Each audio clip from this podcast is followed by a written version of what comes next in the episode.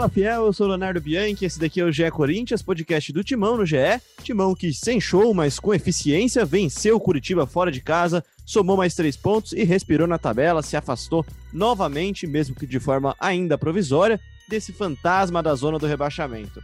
Corinthians, que no momento dessa gravação ocupa a nona colocação do Campeonato Brasileiro com 29 pontos, mas junto com o próprio Curitiba são os únicos que já têm 23 jogos até agora. Então o Timão ainda pode e deve ser ultrapassado por alguns rivais ao longo dessa rodada, mas vamos falar dessa grande partida, dessa importante vitória desse time do Wagner Mancini, que mesmo sem brilhar, tem sido competitivo, tem evoluído e tem dado ao torcedor razões, por que não, para acreditar que de fato o empate épico contra o Grêmio, como a gente falou até no episódio passado, pode ser mesmo um divisor de águas para o Corinthians na temporada.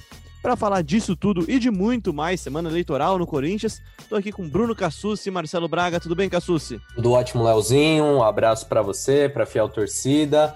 E desde já aviso que hoje temos convidado especial, né? Podcast no isolamento durante a pandemia da nisso. Hoje temos o meu vizinho com a sua maquita, sua furadeira. É possível que participe em alguns momentos do nosso podcast, mas vamos tentar dar um jeito, a gente vai se entender e vamos falar bastante do, do Timão que finalmente venceu. Primeira vitória no mês de novembro e que foi bem importante, deu um salto aí na tabela, deu um alívio para o time. Temos bastante coisa para falar. É um pouco desesperador, né, Marcelo Braga? Porque esse campeonato tá tão maluco que você ganha uma, vai para nono, você perde uma, vai para décimo sétimo, décimo sexto. Tá sempre nesse, nesse, nesse meio termo, assim, né? Tá muito pouco diferença entre o, entre o primeiro fora da zona de abaixamento e o primeiro dentro da zona da Libertadores, até quase. Fala, Léo, tudo bem? É isso aí, o campeonato ainda tá embolado nesse meio de tabela. Uh, começo dizendo que acabei de aprender uma palavra nova, Maquita eu não conhecia, já deu uma busca aqui, o Cassucci já enriqueceu o meu vocabulário. E um outro recado é que é o seguinte: quem dá entrevista para mim faz gol. O Fábio Santos falou comigo aí no começo da semana, deixou sua marca, então se, se tiver algum jogador do Corinthians do elenco atual aí acompanhando o podcast, pode me procurar aí na próxima rodada, que a gente agenda Olha. uma entrevista. Acho que vai ter uma fila aí, hein, pra falar com você, mesmo porque os artilheiros da temporada vocês têm fácil aí. Se eu não me engano, ainda é o Bozelli, né, Cassucci?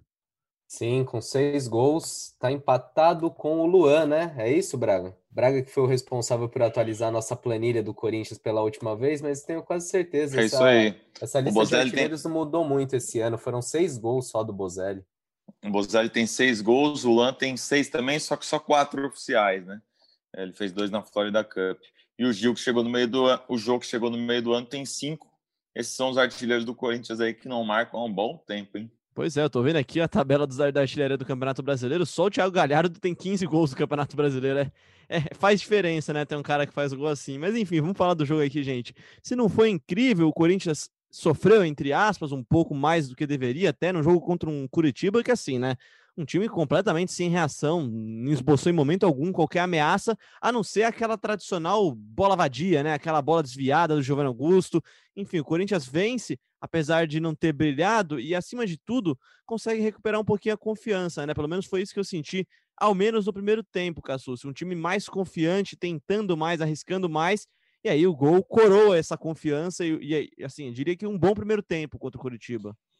Tô para te falar que eu nem achei tão sofrido assim. Achei que o Corinthians teve o jogo sob controle. No, no segundo tempo, é, perdeu um pouco as rédeas da partida e aí o torcedor fica pé da vida, porque assim, no primeiro tempo teve oportunidade até de matar, né? Foram oito finalizações contra duas é, do Curitiba, o Corinthians bem superior na primeira etapa. É, inclusive vai para o intervalo depois daquela chance do Gabriel perdida no, nos acréscimos. Perdida não, né? O Wilson fez uma boa defesa mas achei que mesmo tendo caído de rendimento, principalmente fisicamente na, na, segunda etapa, o Corinthians teve o jogo sob controle na maior parte do tempo, não chegou a tomar um sufoco. Ali no final do jogo, o Curitiba até tentou uma pressão, mas um time bem limitado. Não conseguiu, né? Tentou, mas não, não é... conseguia passar do meio campo praticamente. Justifica o porquê dessa colocação tão ruim do Curitiba. É, mas foi um jogo sob controle e, e, assim até me surpreendeu em certa medida, porque quando saiu a escalação do Corinthians, eu, eu fiquei pessimista, não achava que seria um jogo um jogo bom do time. Era uma escalação com muitas mudanças em um curto tempo, né? O Corinthians teve pouco tempo para treinar esse time. E mesmo assim o time reagiu bem, as, as mudanças do Mancini surtiram efeito. O Rony um pouquinho mais discreto é, do que o Lucas Piton, jogando pela direita, o Rony, com um pouco mais de liberdade do que a gente está acostumado a ver. Mas, no geral, achei uma, uma, atuação sólida. O Corinthians começou muito bem, foi caindo de rendimento e é compreensível, porque vinha num jogo muito desgastante no domingo, tendo atuado boa parte do, do jogo com um homem a menos, uma parte com dois homens a menos. É, no geral, uma, uma atuação consistente do Corinthians, e é isso que a gente falou, né? Não empolga, não é brilhante, mas a, a torcida não está querendo brilho agora, a torcida não está querendo empolgação, está querendo pontuar, está querendo sair lá de baixo, e foi isso que o time entregou. Braga, tua análise do jogo, então. Primeiro tempo, vai. É, mas o primeiro tempo foi bom. Mais uma vez, a gente vê o, o Wagner Mancini é, triunfando, assim, né? Porque é, vocês devem se lembrar que em dado jogo aí, Corinthians Internacional, vitória do Corinthians por 1 a 0 ele escalou o Davó e todo mundo se questionou, o Mancini tá maluco. Colocou o Davó, que não jogou na temporada, e o cara entrou e fez o gol da vitória. Dessa vez, quando sai a escalação, os torcedores se assustam. Primeiro pelo excesso de volantes, mas você tem um Rony ali que não é bem um volante nesse jogo, ele foi mais um jogador, é, um meio aberto pela direita, como o Ramiro costuma ser. Uh, e ele colocou o Lucas Piton de ponta esquerda, um lateral esquerdo, que entrou assim no segundo tempo contra o Grêmio, ali naquele uh, jogo com nove jogadores, mais para fechar espaços. E dessa vez não, teve uma, uma função realmente de deixar as bola, a bola pela lateral, de construção de jogadas junto com o Fábio Santos. Então, uh, isso mostra que o, que o, Wagner Mancini, aos poucos, vai realmente conhecendo o elenco dele, consegue é, pensar em novas estratégias, encontrar alternativas durante a semana de treinamento. E acho que, é, acho que vai para conta dele também essa vitória. Uh, armou muito bem a equipe, o Curitiba ficou com o pezinho lá atrás, o Corinthians dominou uh, as jogadas, avançou suas linhas, a bola ficava bastante com o Xavier distribuindo o jogo, com o Gabriel virando o jogo. Então, acho que o Corinthians teve uma boa estratégia de jogo e conseguiu vencer jogando melhor. Não jogou muito, mas jogou melhor e, e saiu com resultado, embora o lance do gol, é, embora o lance do gol seja polêmico por conta uh, de mais um pênalti de bola na mão que a gente vai ficar discutindo aqui horas e horas sem saber se foi correto ou não. E méritos do Mancini pelas mudanças, né? E eu acho que também por potencializar alguns jogadores é lógico que o principal, principal responsável é o próprio atleta, né? Que, que desempenha, que acerta. Mas eh, no caso do Gabriel, é, a gente vê uma evolução do jogador, né? Na, na participação ofensiva. O Gabriel, no jogo contra o Curitiba, foi quem mais acertou passes no primeiro tempo, com várias boas viradas de jogo. Tô para dizer que foi é, o melhor jogador do Corinthians no primeiro tempo. E foi também uma aposta do Mancini, né? Todo mundo, inclusive eu, falava que tinha que manter o Xavier, que era o melhor para o time, mas o Gabriel se saiu muito bem e, e acho que também a gente precisa reconhecer o Mancini por isso. Eles deixar... foram bem juntos, né? A gente Sim. costuma achar que Xavier e Gabriel disputam uma vaga, né? Uma vaga de primeiro volante, do cara mais marcador. E funcionou os dois juntos nessa, nessa armação de jogadas e também na proteção. O Gabriel tinha feito um grande jogo contra o Grêmio uh, no, no, jogo que o Corinthians ficou com nove jogadores, fechou os espaços, jogou muito, fazia tempo que ele não, não tinha uma atuação de, de tão alto nível assim, e dessa vez repetiu fazendo coisas que, que dele não se espera, né? Essa distribuição de jogo, essa virada, deu a finalização que o goleiro pegou. Então, também concordo. O Gabriel, para mim, foi o melhor jogador do primeiro tempo. Tem gente dizendo que ele fez um estágio com o Cantijo, né, cara? Porque ele parecia realmente o Cantijo. Até viu o Braga brincando nas redes sociais dele também durante a partida contra o Curitiba. As viradas de jogo que ele fez, e aí eu tenho os números aqui, ele deu sete. Para mim, ele acertou cinco e meia. Porque ele deu uma que ele acertou e o Fagner não foi na bola também, né, o Braga. Mas o, o, o Gabriel realmente, assim, desenvolvendo algo que é muito criticado dele na transmissão, o Kleber, o Casagrande mais uma vez, eles falam que criticam muito o Gabriel e acho que há razões para tais críticas. Só que dessa vez o Gabriel tem mostrado que ele pode entregar mais para o Corinthians. Eu, particularmente, gosto muito do atleta Gabriel. Acho que é um cara muito útil para você ter no grupo. Não sei se como titular. Mas, né, segunda partida boa dele seguida e há tempos a gente não via duas boas atuações do Gabriel. Eu gosto do Gabriel também. E, e hoje ele mantém no banco o Camacho e o Ederson, né? Eles entraram ali no final, jogaram Uh, eu tenho anotado aqui, jogaram seis minutos cada um, o Ederson e o Camacho foram as últimas alterações. Só que uh, o Gabriel, embora não tenha o passe que o Camacho tem, ele tem uma função hoje mais importante, já que ele faz essa, essa função de agente duplo aí, né? Ele rouba e agora distribui. E você falou do, do Cantígio, Léo, que o Gabriel teria aprendido com o Cantígio, mas com uma intensidade que o Cantígio ainda não mostrou em um ano de Corinthians, né? Em 30 jogos, é um jogador que ainda Falta não morde... estágio reverso, né? Falta ele aprender com o Gabriel. Exato. E ontem o Corinthians tinha um meio que mordia muito. A gente via é, o Corinthians adiantando as linhas, né, para tentar dificultar a saída do Curitiba, subia o Jô, o Luan e o Lucas Piton. Quando o Curitiba conseguia passar por essa linha, se passava, é, o time mordia muito, né, não dava espaço para o Curitiba pensar, criar. Tanto que no primeiro tempo o Walter trabalhou pouquíssimo. A gente viu o Bruno Mendes fazendo desarme na, no círculo do, do, da área, né? É, acho que na jogada que, que a bola rebateu e ele estava desarmando ali na frente. Então o Corinthians subiu muito as linhas, o, o, o Curitiba ficou com a bunda lá atrás e, e, o jogo ficou nessa, né? Depois que o Corinthians fez 1 a 0 pouca coisa aconteceu naquele segundo tempo, até pelo cansaço físico, né? O Corinthians teve pouco tempo de recuperação depois do jogo contra o Grêmio, um jogo que jogou com nove jogadores. Então é, dá para entender que, que alguns jogadores estavam cansados, menos o Gil. Acho que o Gil jogou demais, hein? Jogou, parecia que eu queria falar dessa defesa, novo, hein, Braga? Eu queria falar dessa defesa porque, assim, a gente bateu bastante aqui durante um tempo e o Thiago Nunes também, ele mesmo reconheceu isso depois e durante também a passagem dele no Corinthians, que a defesa do Corinthians estava sendo um problema, né, Cassucci? A gente lembra de um Corinthians tomando muito gol, muitos gols, né? Aí você tem a volta do, do campeonato, né? A volta do futebol durante a pandemia, né? Não acabou ainda, mas pós-quarentena.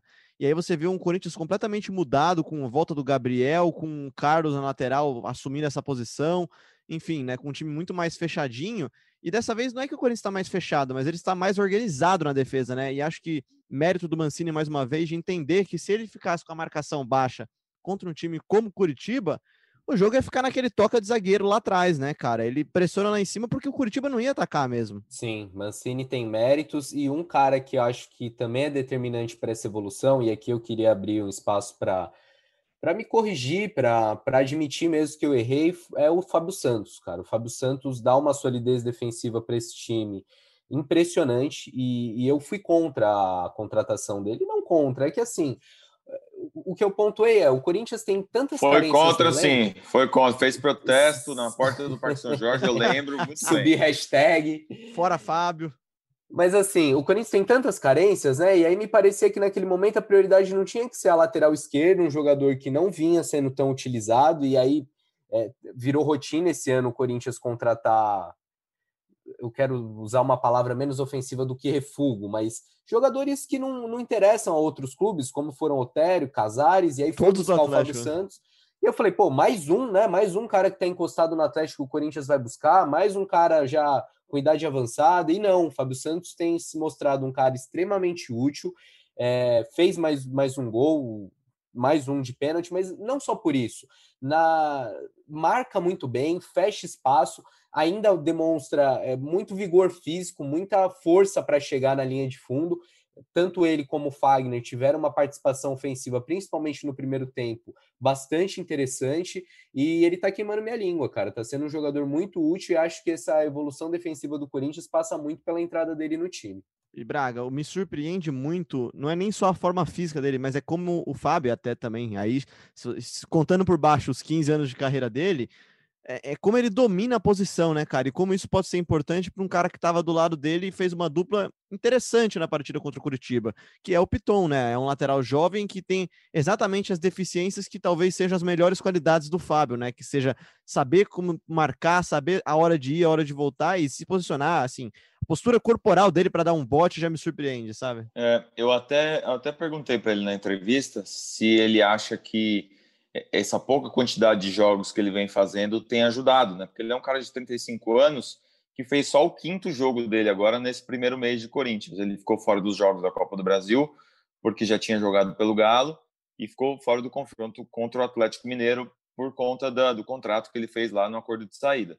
Então ele jogou pouco, né? Ele teve bastante tempo para descansar entre um jogo e outro, exceto agora desse, nesse contra Grêmio e, e Curitiba, que foi um intervalo menor mas é, nesse, nesse tempo todo ele não se desgastou tanto. Então, acho que, por exemplo, se a gente coloca o Fábio Santos para voltar para o Corinthians em agosto, naquela volta do futebol, onde teve oito jogos em, em um mês, é, a gente poderia ver ele jogando de outra forma. Agora não, ele é um cara experiente, é um cara que sabe se cuidar, que com esse tempo ele tem é, usado muito bem o, o, fôlego dele nos jogos. Então, é, me, me, agrada muito esse início do Fábio Santos no Corinthians. Não sei se vai ser o padrão até o fim de 2021, que é o, o tempo de duração do contrato dele, mas nesse momento ele realmente é um dos destaques do Corinthians. E aqui vale a propaganda. Leiam, assistam a entrevista de Marcelo Braga com o Fábio Santos, muito bacana. É, e mostra por que, que o Fábio Santos é diferenciado não só dentro de campo, como também fora. Um papo muito legal, está disponível aí no, no GE. Globo, mas só dá uma busca aí que vocês encontram. Entrevista muito legal que o Marcelo Braga fez e publicou na última quarta-feira. É muito boa mesmo. E o Fábio, eu acho legal uma coisa que ele falou, Braga, que ele, por ele, nunca teria saído do Corinthians jamais, né, cara? Ele falou que queria voltar bastante. E, cara, acho que já é tempo de dizer. Talvez o Fábio seja o maior lateral esquerdo deste século do Corinthians, né, cara? Pelo menos dessa década, com certeza. E aí, do outro lado, você tem um Fagner também, que, coincidência ou não, com a volta do Fábio, com o Gil voltando para o lado esquerdo também da defesa, tem aumentado seu rendimento, tem melhorado seu rendimento, né? A gente viu mais uma vez um Fagner muito mais solto do lado direito do campo, especialmente também, talvez também por causa da proteção que Xavier e Gabriel dão à defesa e que permitem o meio-campo do Corinthians ficar um pouco mais solto, né? É, o Fagner também vem num campeonato de recuperação, né? O Gil e o Fagner, para mim, são, são as maiores evoluções aí desse último mês. Os dois é, era, era, funda era fundamental para o Corinthians que esses jogadores se recuperassem, né? Recuperassem o nível de, de competitividade deles. Estão jogando muito e vale lembrar, o Corinthians ainda não estreou o Gemerson na defesa, né? O Gemerson é, vinha afastado aí por conta de, de, de ter se infectado com a Covid-19, então é um jogador que em breve vai voltar a treinar no CT e de repente contra o Fortaleza pode ser titular. E aí a gente vai ver a, a defesa titular completa do Corinthians pela primeira vez, que é essa formada por Fagner, Gil, Gemerson e Fábio Santos. Já que você puxou o tema do Gemerson, a gente até deixar para daqui a pouco, para quando a gente for falar do Fortaleza, Braga. Mas eu queria falar então de Bruno Mendes, então, que é o cara que está jogando na posição, teoricamente é o cara que está esquentando a posição para o Gemerson, que chega, sem dúvida nenhuma, isso daí, né, para ser o titular em teoria, né, Braga?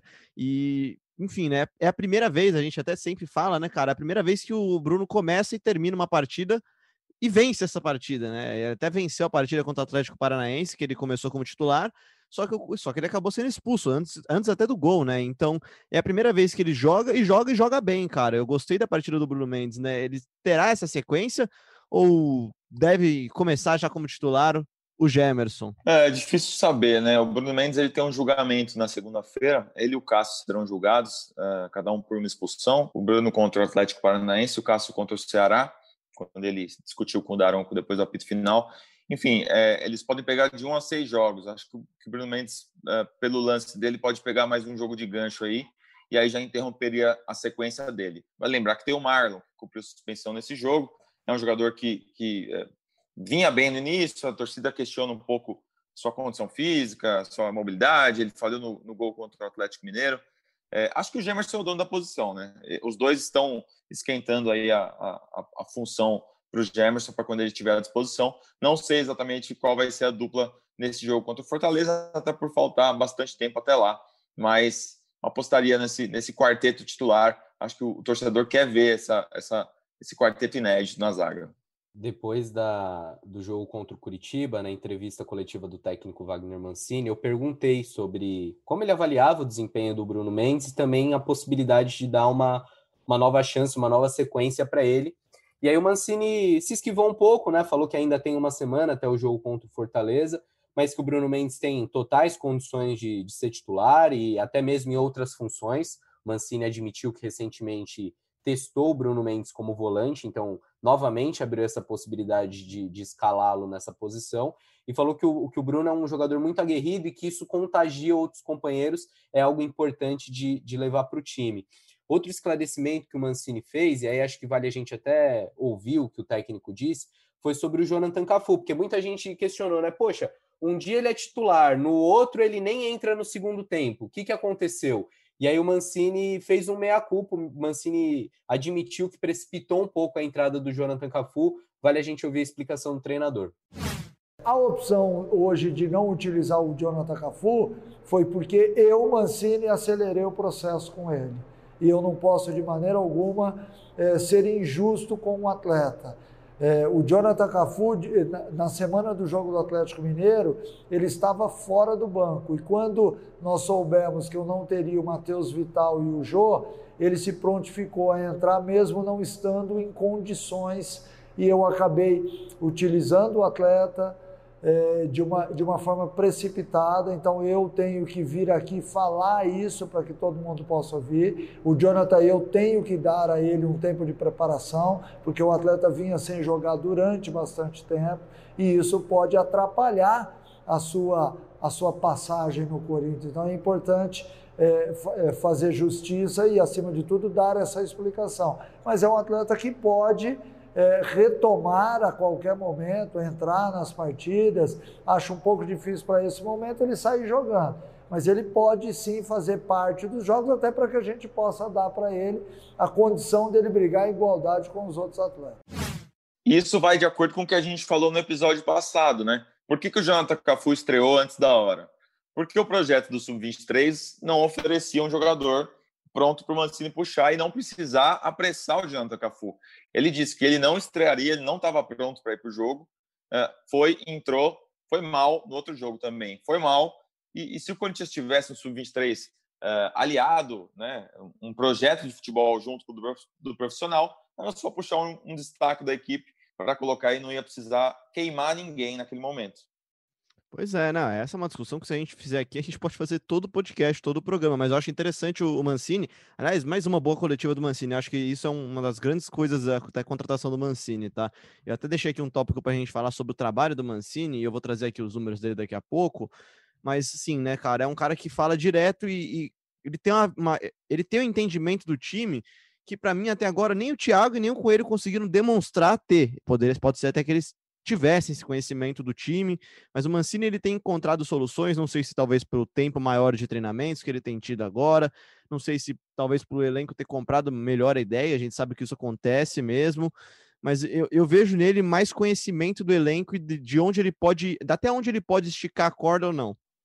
Eu não sei oh. se é mais conhecimento ou se é uma facilidade para se comunicar. Porque realmente, o Acho que o Mancini ser. fala você escuta e fala, não, realmente, foi isso que eu assisti no jogo que acabou agora há pouco. Quando o Coelho falava, você fala, não, peraí, não é possível. A gente não tá vendo o mesmo jogo. E nos últimos momentos ali do, do Thiago Nunes, era uma coisa parecida também, né? As entrevistas não batiam muito com a realidade. A gente até chegou a discutir isso aqui no, no podcast, se era uma coisa para blindar o elenco, para preservar os jogadores. Mas fato é que o discurso não, não batia com, com os fatos. E com o Mancini, não. Ele sempre muito espontâneo, sempre parecendo sincero na, nas suas análises também parece coerente. No geral, o desempenho ainda não é brilhante, né? Não, não é um grande desempenho em números, mas a gente vê muita evolução no time e resultados importantes, que é isso que precisava, né? Precisava de um choque, ele pegou o time ali na zona de rebaixamento, conseguiu tirar, que era o mais importante naquele momento. E é ruim a gente falar que uma eliminação foi boa, mas eu tenho certeza que a comissão técnica conseguiu avaliar de uma forma positiva a queda para o América Corinthians teve mais tempo, mais semanas livres, o Mancini tem conhecido melhores jogadores. O Corinthians não ia longe na Copa do Brasil, a gente chegou a falar aqui depois da eliminação. É, se passasse dessa fase, ia cair na próxima, ou não, não ia chegar tão longe, não tem um time para isso. Então, esse tempo que o Corinthians ganhou, que a comissão ganhou, tem sido bem valioso e a gente tem visto nos últimos três jogos resultados. É, se não em pontuação, é, só nesse do Curitiba, que foi é, que o Corinthians ganhou três pontos, mas naquele jogo contra o Grêmio a gente viu Uh, um, bom desempenho mesmo com jogadores a menos. O jogo contra o Galo, a gente viu um primeiro tempo muito consistente, um segundo que o Galo foi melhor e acabou virando o jogo. Mas a gente tem visto evolução de jogo para jogo, né? E acredito que é, ter mais tempo de trabalho tem sido importante para ele. É, nos últimos cinco jogos do Brasileirão, que assim acho que sem dúvida já era há algum tempo o maior objetivo da temporada do Corinthians, é apenas uma derrota, né? É duas vitórias, dois empates e uma derrota, a derrota contra o Atlético, que é o líder do campeonato e, e vai despontando como talvez o favorito para ganhar esse campeonato também, né? E para encaminhando o final do nosso papo, gente, sobre essa partida, essa vitória contra o Curitiba, eu queria falar um pouquinho sobre essa reestreia, entre aspas, do Gabriel Pereira, né? Ele que passou um tempo fora do time, passou um tempo afastado do elenco, treinando aprimorando a parte física de certa forma, né, Braga? E é um menino que gera muita expectativa da torcida, talvez até um pouquinho mais do que do Mantuan, por ter sido um jogador que entrou em campo nessa copinha de 2020 e foi, fez um trabalho legal, né? A Copinha é sempre uma grande vitrine para os jogadores, né? É, faz sentido esse seu destaque. O Mantuano não chegou a jogar a Copinha por conta das lesões que ele teve no joelho, né? E, sim, o, sim. e o Gabriel não foi titular, aberto ali pela, pela direita, camisa 7, se destacou bastante. É, existia realmente desde o início do ano uma expectativa grande nele. Quando ele subiu com o Thiago Nunes, uh, ele logo sentiu o choque, né? Ele é um jogador bem franzino, com maturação tardia, então é um cara que vai se desenvolver ainda. E depois dele estrear naquele jogo contra o Atlético Mineiro no segundo tempo, ele sentiu algumas lesões e aí ele foi retirado do contexto dos treinamentos para fazer tratamento junto com os fisioterapeutas, com os preparadores. Ficou três meses nesse processo. A gente até viu no vídeo dos bastidores que foi divulgado pelo Corinthians, ele meio emocionado ali na roda dos jogadores, agradecendo o apoio, dizendo que foi um período difícil. Então, é, ele é um jogador que está sendo moldado né, ainda para o profissional. Jogador que foi revelado pelo Guarani, o Corinthians encontrou na base, trouxe para o sub-20 e que ainda está é, no seu início de, de, desenvolvimento da história dele no Corinthians. Acho que ele entrou ali meio afobado, perdeu o primeiro lance, depois deu uma finalização para o gol. É um cara que, com certeza, em 2021 a gente vai ouvir falar bastante. Pois é, cara, acho que é um dos bons nomes que o Corinthians deveria olhar com carinho com cuidado, né, cara? Tanto tempo procurando um, ponta, né, aquele extremo de velocidade, quem sabe não encontra na própria base algum desses meninos. Tentou com o Janderson, Janderson claramente talvez tenha pulado algumas etapas, e até por isso acabou sendo um pouco queimado, saiu do Corinthians, está no Atlético, está se desenvolvendo, enfim, pode também voltar a ter chances algum dia no Corinthians. Mas enfim, né? Mais uma dessas oportunidades. Eu falei que ia trazer os números do Mancini, o Braga me mandou aqui antes do podcast. São 10 jogos, 4 vitórias, 3 empates e 3 derrotas. 50% de aproveitamento, já é muito mais do que estava tendo até então o Corinthians. E se você for ver no Brasileirão, o Corinthians hoje, por exemplo, no ano inteiro, tem 42% de aproveitamento, são 29 pontos em 23 jogos.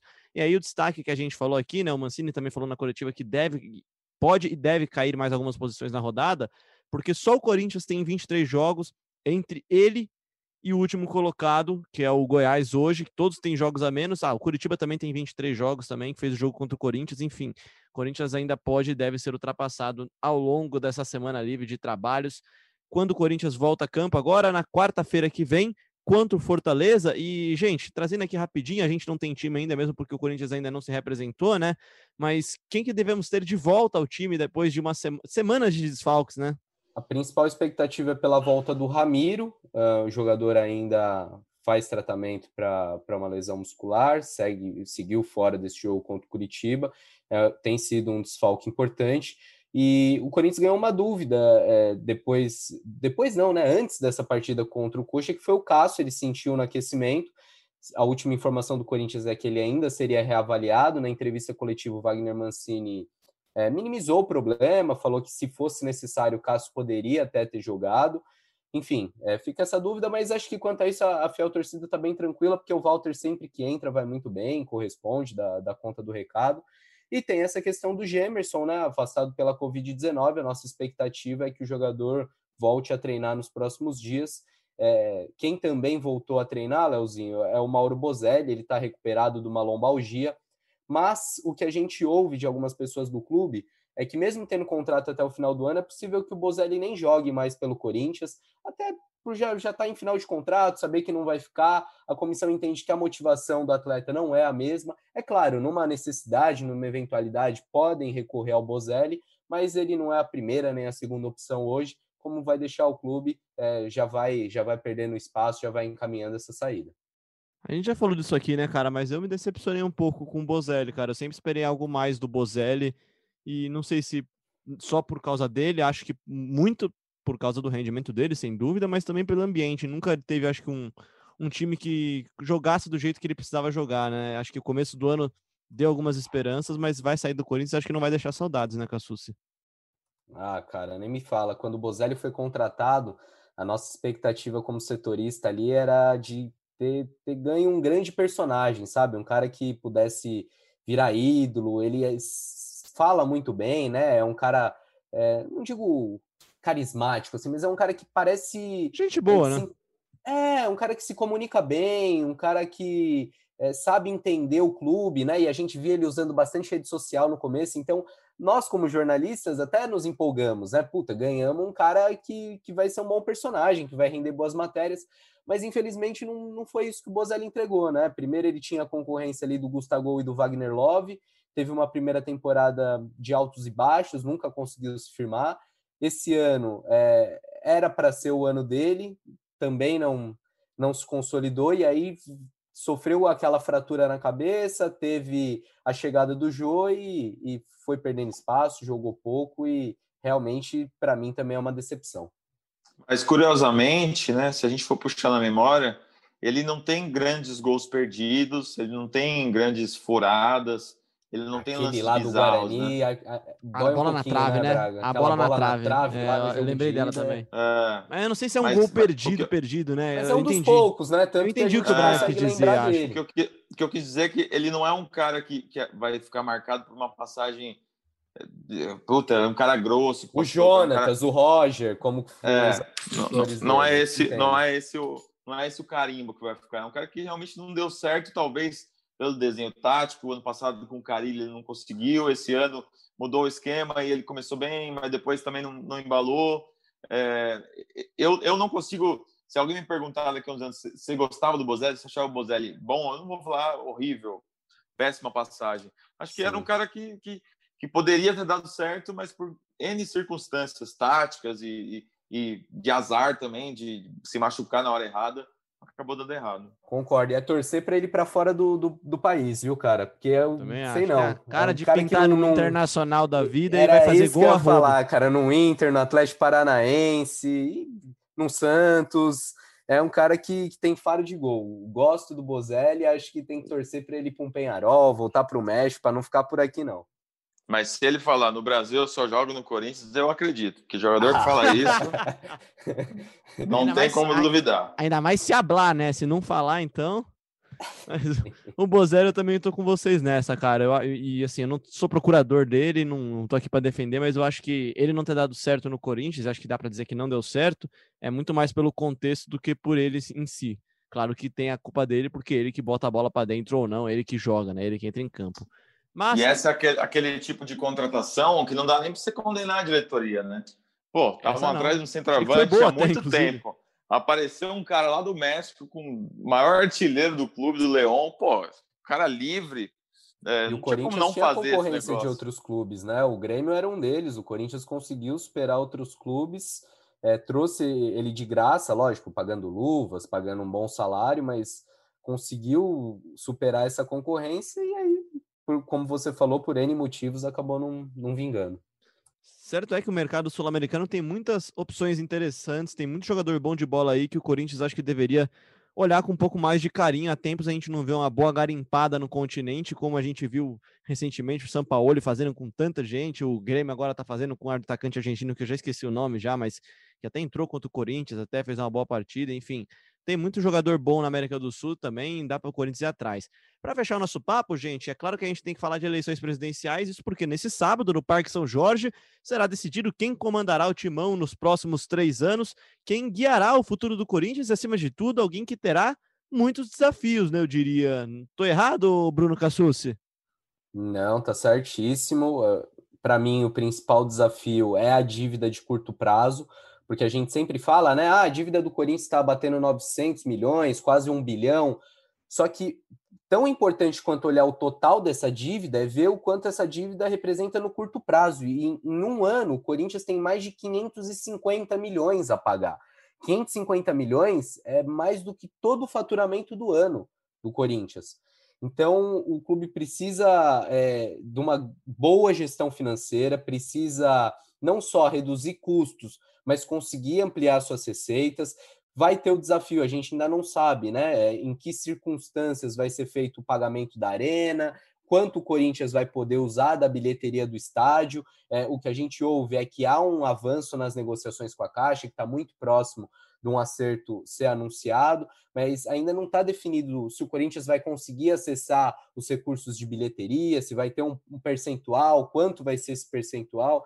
Enfim, e outros desafios do futebol, do dia a dia, né? O Corinthians tem, tem que resolver o que quer dessa categoria sub-23, se vai ficar com, com esse cabidão aí de, de emprego, se, se, tem que terminar o CT da base, né? A questão dos alojamentos, o clube social que é deficitário há mais de uma década, enfim. É, o próximo presidente pega um clube numa situação muito pior do que a que o presidente André Sanches pegou.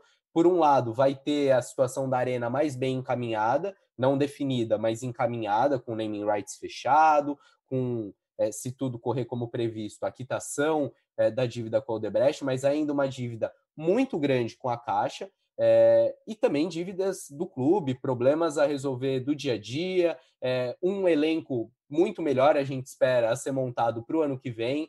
O Corinthians, esse ano, lógico, pelo que se apresentava, está satisfeito em fugir da zona de rebaixamento, mas não dá para repetir o desempenho que foi esse ano, né? Um desempenho lamentável em Copa do Brasil, um desempenho lamentável na Libertadores, um brasileiro sofrível. A torcida do Corinthians pede, merece, quer um, um, um time brigando por títulos e não adianta só falar que vai arrumar a casa, que vai arrumar a gestão. O próximo presidente precisa é, acertar as contas, mas também montar um time competitivo que pelo menos é, consiga brigar pelas competições que disputa.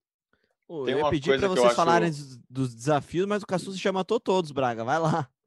Não, tem uma coisa que eu acho curiosa nessa, nessa eleição, é porque em 2018, até 2018, a eleição do Corinthians era em fevereiro, né?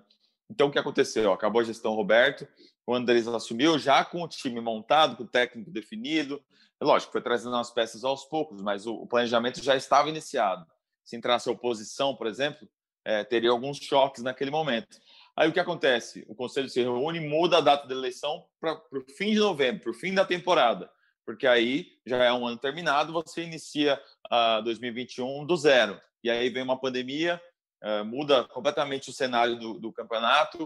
Uh, o campeonato só acaba em fevereiro agora, então o Corinthians vai novamente ter uma eleição no meio do, da temporada, no meio do campeonato. Se não tivesse mexido, a eleição seria em fevereiro do ano que vem, é exatamente quando ia acabar o Brasileirão. Olha como a, a vida é curiosa, né? E para quem não está tão ligado assim na vida política do clube, vale a gente lembrar: o presidente é eleito nesse sábado agora, dia 28, mas só toma posse no dia 1 de janeiro. Então, até o final do ano ainda é o presidente André Sanches quem vai comandar o clube. É lógico, tem aquela transição, né? Começa a dar um panorama da situação, mostra contratos, mas o próximo presidente só senta na, na cadeira a partir do ano que vem. E, além disso, além de eleger o presidente, os, os, sócios do Corinthians vão eleger 200 conselheiros, eles que são responsáveis por votar o orçamento, por aprovar as contas, por fiscalizar ou não a diretoria do clube. Enfim, é, 200 conselheiros serão eleitos e você fica sabendo de tudo da eleição do Corinthians aqui no Globo Esporte. Teremos um esquema de plantão lá no Parque São Jorge, na sede do Corinthians, tempo real o dia inteiro. Marcelo Braga vai cair da cama, vai chegar lá cedinho, depois eu assumo. Ana Canhedo também estará conosco. Aliás, Oterana mais uma vez aqui no, no GE Corinthians, né?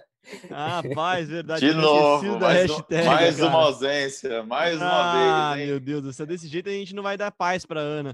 Aliás, gente, ressaltando aqui que se você acompanhou as eleições da Globo News, as eleições americanas, você vai ver que vai ser esquema do GE, cara. O nosso Guga Chakra de Guarulhos, Marcelo Braga, a nossa Raquel Krahenbu, que é a Ana Canhedo, nosso Luiz Fernando Silva Pinto, que é o Bruno Cassucci, todo mundo lá na porta do Parque São Jorge, trazendo todas as informações. Eu só espero que o resultado seja mais rápido do que das eleições americanas, então, Olha, então, rapaz. Senão...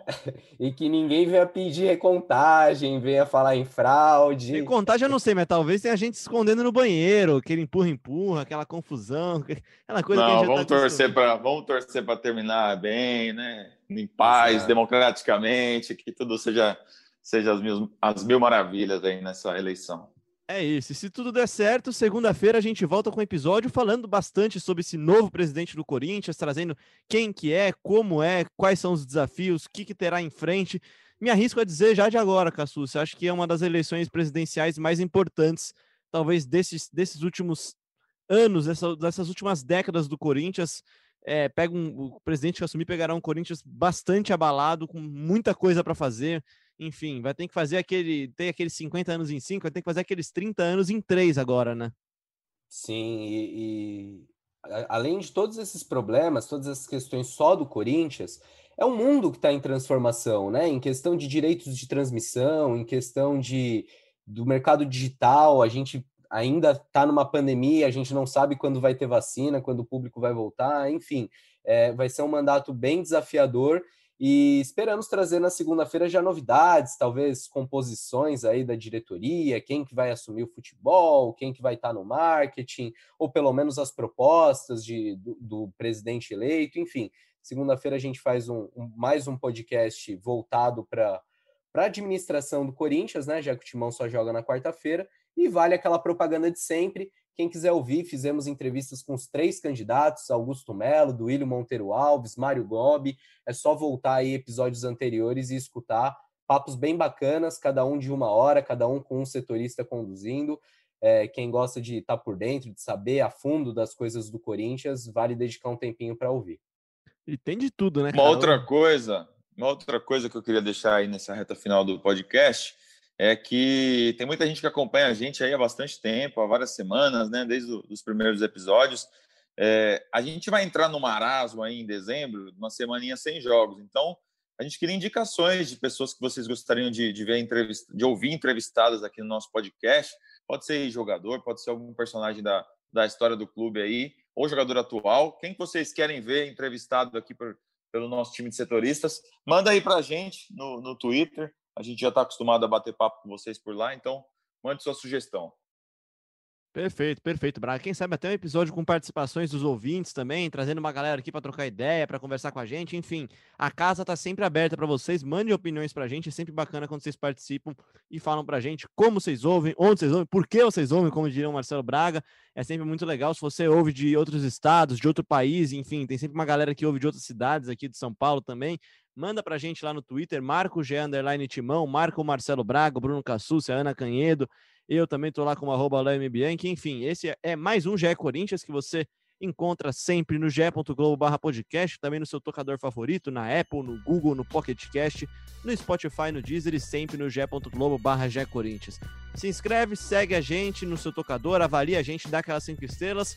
Bruno Cassucci, um abraço, boa eleição para você no sábado e até segunda-feira agora. Para nós, que seja um sábado tranquilo, de paz, democrático e que eu consiga sair cedo a tempo de jantar com a patroa, tomar uma cervejinha, aproveitar o restante do sábado.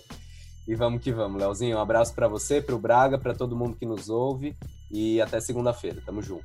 Até segunda-feira, até segunda-feira também, Marcelo Braga. Vote consciente também, porque não só eleições do Corinthians, também eleições municipais para quem é aqui de São Paulo também, para outras capitais também tem eleição ainda nesse final de semana. Vá em paz, use máscara, álcool em gel. Braga, o seu abraço e tchau. Valeu, Léo, um abraço, valeu, Cassucci. Lembrando aí para quem compartilhar o nosso podcast, mandando para 10 amigos, você ficará mais feliz e bonito. Compartilha com uma corrente do bem. Um abraço. É esse, essa é a corrente do Zap do Bem. Um grande abraço, esse daqui foi mais um GE Corinthians. Até a próxima.